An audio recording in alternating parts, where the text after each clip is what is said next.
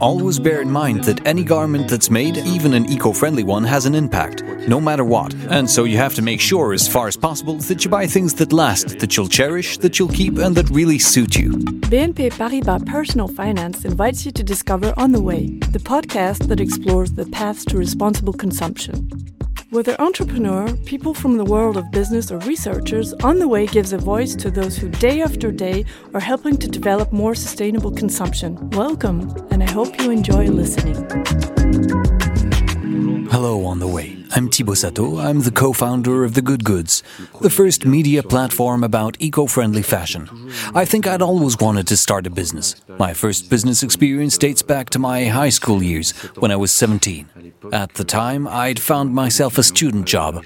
I sold goodies and accessories that I imported from China on the Price Minister marketplace iPhone cases, cell phone chargers, e cigarettes, a whole bunch of accessories that I resold on the web. It was a great experience, but parental authority and the French customs soon caught up with me. It was a great experience. It allowed me to work out what I wanted to do in my life, which was starting a business. That being said, in societal and eco friendly terms, it wasn't really all that. So, carrying on from that experience, I went to business school in Nice, where I'm from. One little story. During those first lectures, we were introduced to Amancio Ortega, the founder of Zara, as an example of the entrepreneurial success. So, the founder of Zara was sort of like the father of fast fashion, and we were told that this man had revolutionized the fashion business by creating collections every three weeks and by relocating production to low cost countries. At the time, it didn't particularly shock us, and while we'd heard a little bit about sustainable development, at least on a personal and individual level, we didn't necessarily make the connection with the problems of overconsumption. And during those years of business school, I realized that not only could companies be responsible for what we've experienced today with global warming and environmental problems, but also that certain companies could solve those problems. So, in terms of value creation and profit creation that could be made, and the experience that I'd got in those first business experiences, you could add a variable which had a positive impact and actually solve some of those problems. I found it super challenging, so I decided I wanted to set up a business that would make an impact. So, after business school, I decided to go to Central America, to San Jose in Costa Rica. I had two professional opportunities in San Jose. The first at the big consulting group McKinsey, and the second at a local SME that marketed and organized volunteering in Latin America to help fauna and flora, save turtles, and also help with humanitarian missions for AIDS patients, etc. So, between the SME and the Mega Consulting Group, I chose the SME because I wanted to get experience at a company on a human scale, and above all, one making an impact. It really upset some of my acquaintances, but that was what I decided at the time, and I was the administrative and financial manager of that company for a year. After that, I returned to Paris. I did a two year master's degree in innovation management and business creation at the IAE in Paris. And after that, I worked for a startup, a socially oriented fintech called AO, which produces innovative fundraising solutions for charities.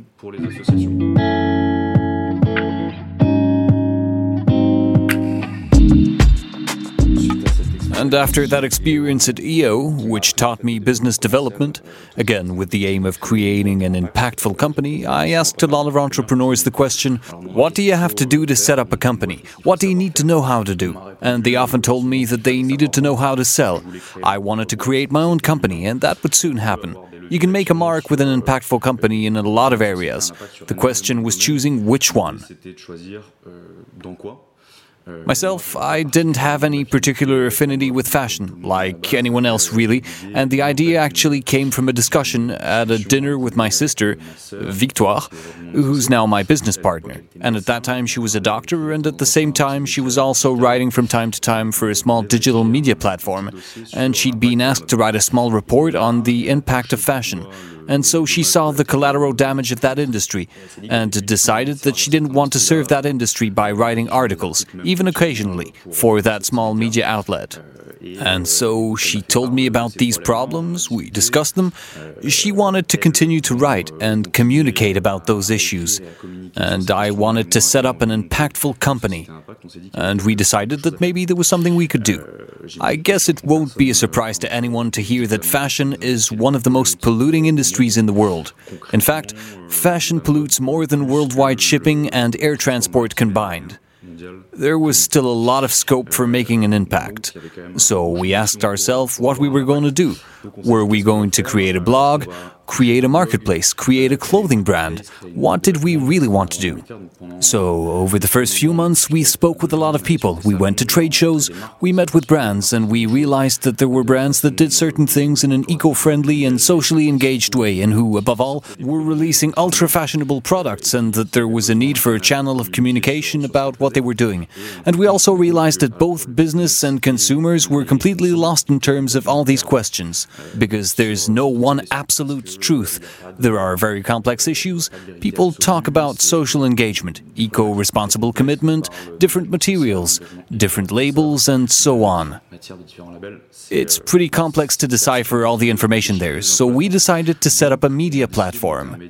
For two years, we made editorial content that was mainly read by business people at the time, notably because we were doing fairly detailed reports on these questions, which weren't necessarily always digestible for ordinary people, and also because the market, in any case, the audience, was much less aware than they are today about these issues. Five years ago, it was a field, an environment that had evolved enormously over the past few years, and we were very happy. But at the time, people were less interested.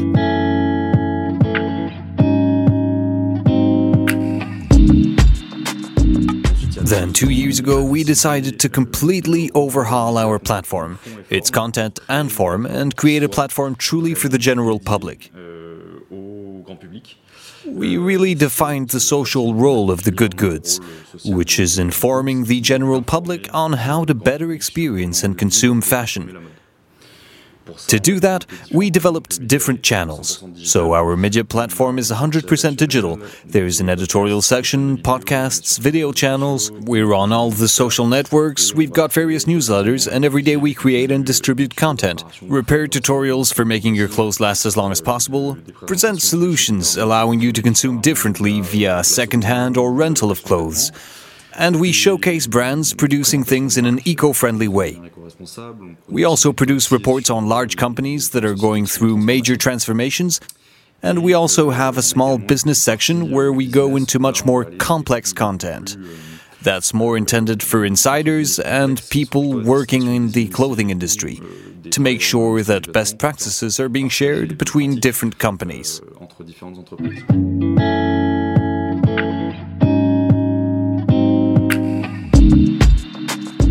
Today, our audience really depends on the channels we're using.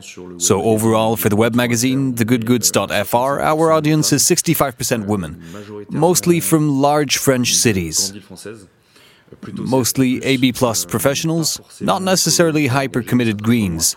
We're really focused on everyone. The editorial line of the Good Goods is really to be a positive media platform. We can't sermonize. We don't want to be moralizing. The idea is to communicate with everyone, from people who still shop at Zara but who are beginning to ask themselves questions, to hyper committed ecologists, to fashion brands that need more eco friendly packaging solutions, or have traceability solutions for these production units via the blockchain. So it really goes from people who know absolutely nothing about it to very well informed people.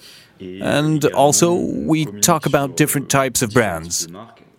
Whether they're young brands that have integrated these eco responsibility criteria into their DNA, or big brands that have been around for a while and that are in the process of transitioning, asking themselves questions, and trying to change their production methods.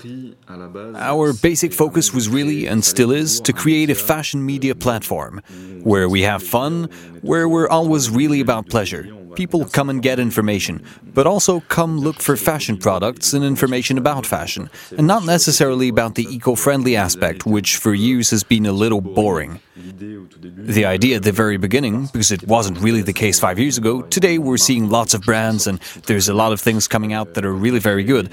When we created our media platform, there was this image of eco friendly fashion as sort of a fashion that wasn't necessarily very wearable, where you only saw hemp and ethnic products.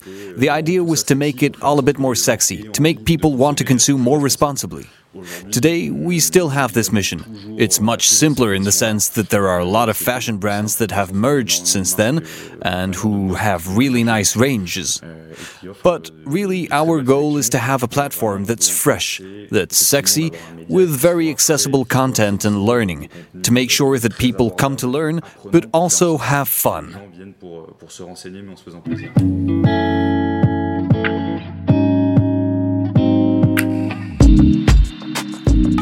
I think it's important to explain a little bit how it all works. We're already an independent media platform. Our business model is creating content for brands and socially engaged companies, either by creating content that we make available to them or by allowing them to use our visibility and therefore the content that we broadcast on our channels. The selection criteria for the brands we work with firstly, we want to be a fashion media platform above all, so the first thing is that we have to like the brand. We're talking about fashion products, and eco responsibility is a prerequisite. It's mandatory, but that's not what makes us work with a fashion brand. Then, the main criteria about their eco engagement is transparency. We need the brands we work with to be completely transparent about the strengths and weaknesses of their production methods, so as to avoid greenwashing. And in any case, our audiences are well aware that you can't transform a company overnight by snapping your fingers, and that it's a work in progress for everyone. The idea really isn't to sideline them or blacklist them. In fact, it's to help them. Transitioning a company with several thousand workers doesn't happen in the blink of an eye. And anyway, it's these brands who will also have a certain weight and have a fairly substantial impact. For example, let's take Petit Bateau, a brand we've worked with, which is a historic brand, which we're all familiar with, that makes durable clothing, at least in terms of being solid clothing that lasts over time.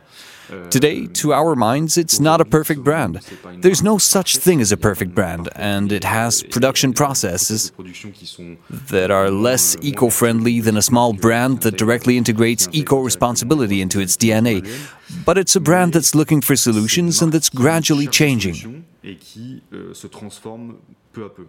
For any brand, and for anybody for that matter, the ecological transition is a work in progress. It takes time, and the idea is to support them. Obviously, it's about showcasing what they do well, but also being transparent about areas for improvement. The idea for these big brands which are transitioning is to be able to lift the veil on what they're doing well, obviously, but also what they're doing poorly. For example, Petit Bateau saying, Yes, we still have a certain part of our production that's based in Asia, and we still use oil derivatives, etc. That said, we've also got a knitwear workshop employing a thousand people in Troyes. We've set up a platform for reselling secondhand products on our e commerce site. And to showcase the progress they've made, obviously, without forgetting to mention everything that still needs doing by all brands, by everyone. On the good goods, we also have a directory section, a part of the platform where we reference brands that are eco friendly, that lets our users find brands that suit them in terms of style, in terms of product type, and in terms of eco friendliness, because not everyone places the same degree of importance on the same points. And some people prefer to consume products that are made in France locally, others are vegan and as you can't be good at absolutely everything, we provide various brand alternatives, so you still have a base you can rely on. These brands that we work with on the directory are selected in a quite precise manner. They sign up to a charter that commits them to various criteria. obviously about the degree of absolute transparency on the strengths and weaknesses of their production methods, but also the reduction of their ecological impact, ensuring a decent salary for all the workers on their production lines, whether they're the brand's employees or their service providers, and demonstrating a desire for continuous improvement in their production processes. We check them from year to year. Obviously, we have a pre filter, allowing everyone to find out what the real criteria are. And we also tell people about how to decrypt their messages. For example, we often come across, and unfortunately more and more frequently, brands with clothes with the words with organic cotton on their label and explain to people that it doesn't mean much, that there could be just 1% organic cotton in that jogging suit you want to buy, and that's what we call greenwashing, saying a lot but actually doing very little. We have to check with brands that they're doing what they say. We ask them to show certifications that they have obtained. If they tell us about a specific certification, for example, for the organic textiles they use, we ask them for those certifications and labels. And when brands aren't certified, because the process is quite time consuming and quite expensive for younger brands, we ask them to provide us with a certain amount of proof, notably invoices. For example, if if they tell us their products are made in France, they send us invoices from their clothing workshops in France, so that we can say the good goods certify that this brand is eco friendly and really does what it says. So we don't award labels, but we do act as a trusted third party.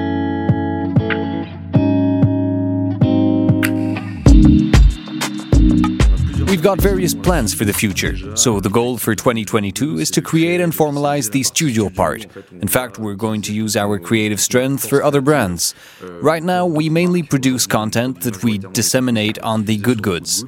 The idea is to create a kind of audiovisual and editorial content creation agency that will make available to our partner brands so as to ensure that they can communicate their DNA on their own channels but using the good goods expertise in simplifying hyper complex content to make it accessible to everyone. We started working on that at the beginning of the year, so it's very recent. We've just completed the crowdfunding campaign for our first paper format project, called La Bible du Vintage, which is currently available on DreamAct, which as its name suggests, is the Bible for consuming vintage, second-hand goods, explaining to people how it works, which Instagram accounts to follow, where to shop, how to work out the age of a garment, how to find out if a garment will last, is good quality, and so on. There's all the info you need. It's a project that we really liked. We've published it twice as a PDF, and now we've decided to print it. And we've sold close to a thousand copies so far and in theory, we'll be doing it again. I think we'll do one a year on various topics. Then we're planning to develop more lifestyle content, so not necessarily about fashion, but there are a lot of subjects that are of great interest to our audiences. And to do this, we're going to create a new channel for videos that will be a little bit longer form than what we usually do. Videos that will last 10 to 15 minutes called the Téléphone Vert, talking about ecology. The idea is to let people ask an expert a question so that they can explain certain rather complex subjects on which people don't really know where to stand. How to choose as a consumer, how to work out your own carbon footprint, whether it's meat eating or flying less. The idea is to have subjects and content that are a bit longer than usual, so as to develop these issues and for people to realize that nothing is all black and white, and you need to know how to work out where you stand on these big issues.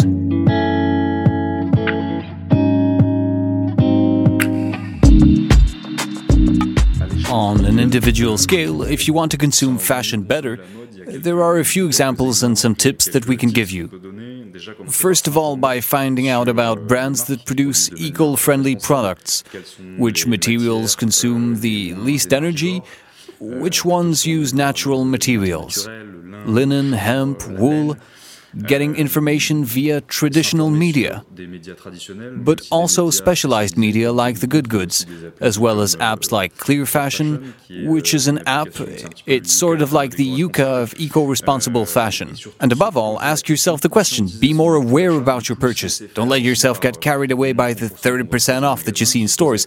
Ask yourself the question every time you want to buy something Do I really need it? There's a really good test. Once you're sure you really need it, when you're holding that lovely t shirt, don't buy it right then, and just think, I'll come back tomorrow. If you do go back and buy the t shirt, you can be fairly sure you really need it and you'll wear it, and recoup its environmental cost. And the second thing to do is take stock of what you already have. Uh, have a look in your wardrobe. These days, on average, we wear 30% of our wardrobes. And we need to ask ourselves the question what we actually wear, what we don't wear anymore, and then update it, either by donating or reselling it. Or why not have things repaired or altered if they're no longer your size? Collect up your clothes, take them to a neighborhood tailor, and for a couple of dozen euros, you can update your wardrobe. And for all that, there are now also some technological tools to help us, and they're really well produced. I'm thinking in particular about an app we worked with called Moom, uh, which is kind of an improved version of Vinted. It's a French app. Thirdly, what you can do is go for second-hand clothes to limit the environmental cost of garments as much as possible, because they've already been produced for someone else. And to do this, you can go to thrift shops, to physical stores, apps, websites, just about anywhere.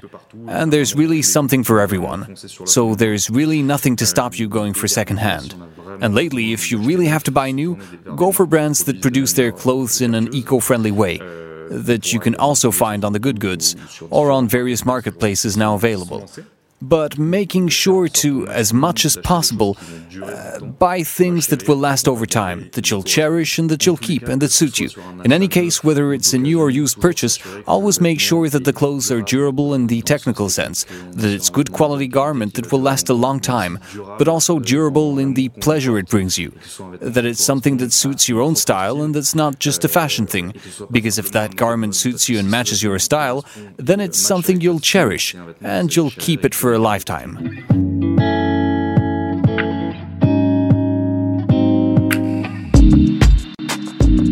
In my daily life, I already think that the eco transition is something that is, at least on an individual level, very personal something that's constantly evolving. Nobody's born socially engaged, nobody's born ecologically aware right from the start.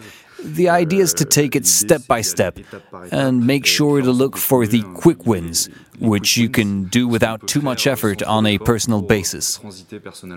I'm lucky enough to live and work in Paris, so I switched to cycling rather than motorbike for my daily travel. I take the train a lot instead of flying, at least for short distances, or more or less short distances, as I travel from Paris to Nice very frequently by train. So, by changing your outlook and your habits, you realize that it's not much more difficult to spend an hour and a half longer on the train than to take the plane. What I do a lot personally is that I buy as many things as possible secondhand, whether in terms of fashion or household appliances, or whatever it might be. I'm a fan of online small ads, and whenever I need something, I buy it secondhand, either on Le Bon Coin or on internet, wherever I can. So it's probably due to my job and this environment I'm immersed in, but we're all inevitably increasingly feeling a bit of eco anxiety. And for me, it manifests in a sort of imaginary cost, an ecological cost that I imagine for the things I buy, new products. And now suddenly, when I buy secondhand, I get the feeling that ecologically it's almost free. So I get the feeling I've got an amazing bargain. It's something that really rather suits me. You can find all the episodes of On the Way on your favorite podcast platforms and on the personal-finance.bnp website. Links or references made by guests can be found in the introductory text of each episode. And if you'd like to take to our microphone and tell us your story, please contact nicolas.meunier at bnpparibas.com. See you very soon.